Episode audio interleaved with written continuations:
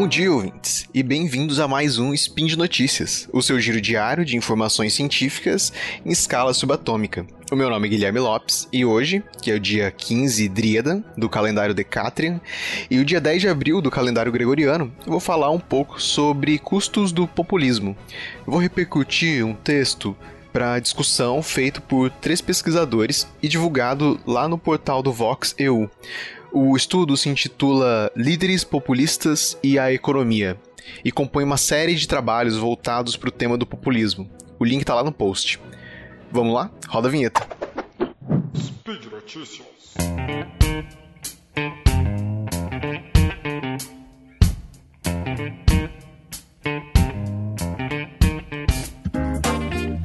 Uma das definições para populismo é de uma estratégia política que se baseia na defesa de um conflito entre o povo e as elites.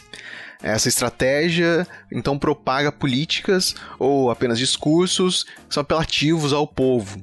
E assim seria populista quem coloca esse tema de nós e eles no centro da sua campanha ou no centro do seu governo.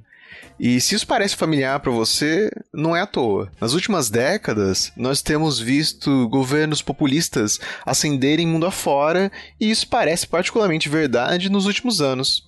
Recorrentemente vemos matérias nos jornais, internacionais ou nacionais, que tratem do populismo de uma forma ou de outra. E mesmo assim, um ponto que pouco se discute é o dos custos econômicos de discursos e de governos populistas. Então, como a economia se comporta depois de um populista subir ao poder? E além disso, o populismo seria uma ameaça real para a democracia liberal? Bem, para responder essas questões, os pesquisadores Manuel Funk, Moritz e Christoph avaliam dados que vão do ano de 1900 até 2018 e acompanham 50 presidentes ou primeiros ministros categorizados como populistas nesse período.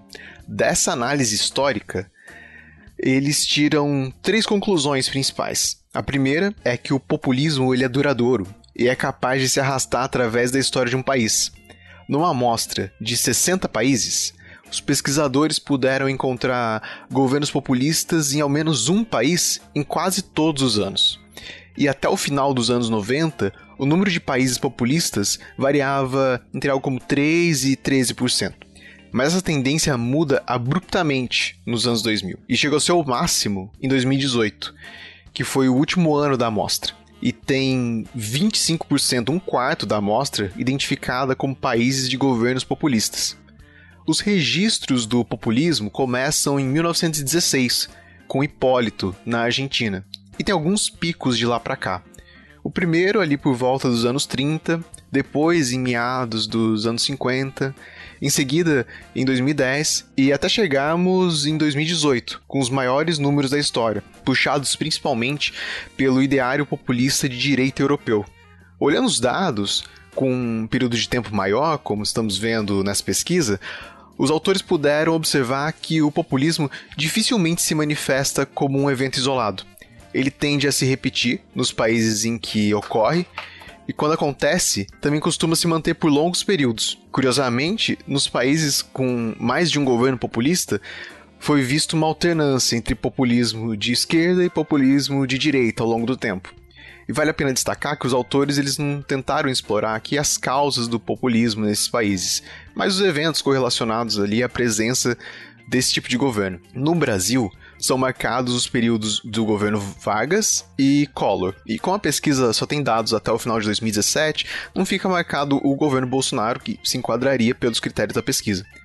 A segunda conclusão, além da extensividade dos governos populistas, é que países que passam por governos populistas parecem crescer a uma taxa menor do que países que não passam por essa intervenção. Ou seja, por exemplo, é, ao invés de aumentarmos o nosso PIB numa taxa de 10% ao ano, uh, poderíamos aumentar a uma taxa de 5%.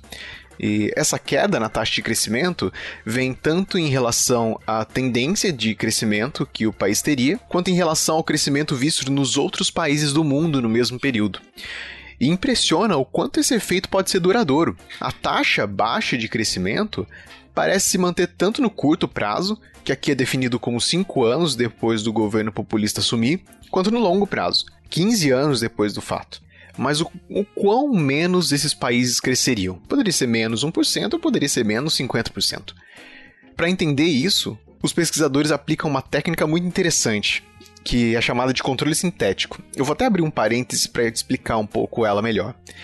Uh, em economia, é muito difícil fazer experimentos. A economia tem como foco dos seus estudos as pessoas e as relações entre elas e os sistemas que derivam dessas relações numa sociedade.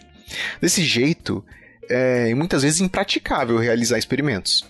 Aqui entra a técnica do controle sintético. Para tentar mimetizar um experimento controlado em que um país passa por um governo populista e outro país muito similar a ele não passa, é criado, a partir dos dados disponíveis, um novo país.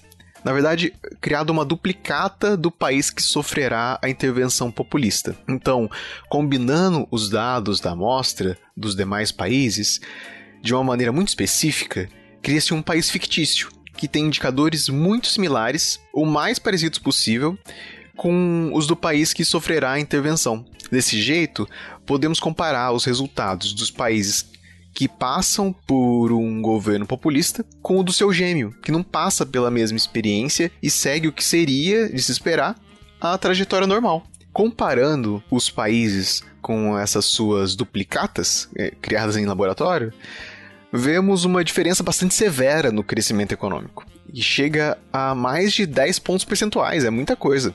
E o que é mais impressionante é que esses resultados eles perduram bastante no tempo, mostrando uma piora contínua da condição do país. E isso se verifica mesmo levando em consideração a região geográfica, o período histórico, o tempo do governo, se tinha ou não crise quando o governo entrou e assim por diante. Além disso, outros estudos mostram que políticas macroeconômicas adotadas por esses líderes também são frequentemente insustentáveis e levam a uma disparada da dívida pública e da inflação.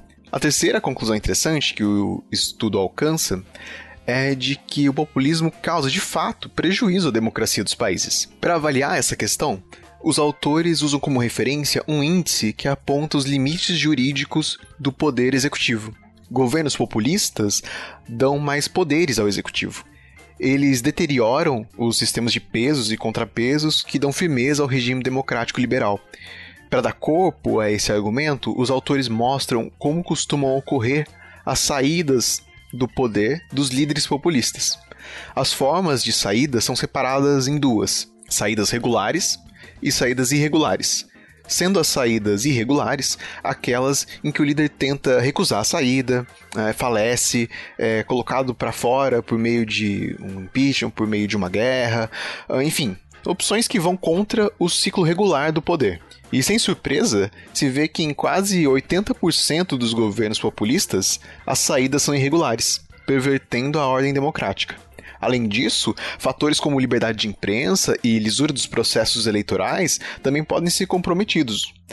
Relembrando o principal ponto do trabalho, além de todo o prejuízo econômico e institucional que o populismo pode trazer, ele ainda se mostra resistente à passagem do tempo e recorrente através dos anos. E esses resultados trazem preocupações para os nossos próximos anos, uma vez que, se vocês se lembrarem, chegamos em 2018, segundo os dados da pesquisa, no pico histórico do populismo no mundo. Bom, por hoje é só. Lembro que todos os links comentados estão no post. Deixe lá também o seu comentário, seu elogio, sua crítica, sua declaração de amor ou seu meme preferido. Eu lembro ainda que esse podcast só é possível acontecer por conta do seu apoio no patronato do SciCast, tanto no Patreon quanto no Padrim. Um grande abraço e até amanhã.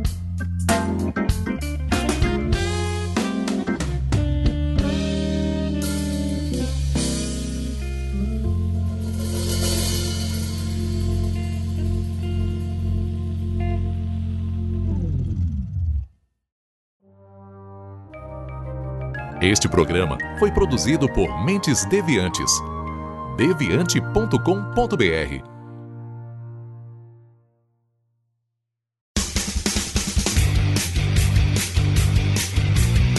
Cortes, edição de podcast.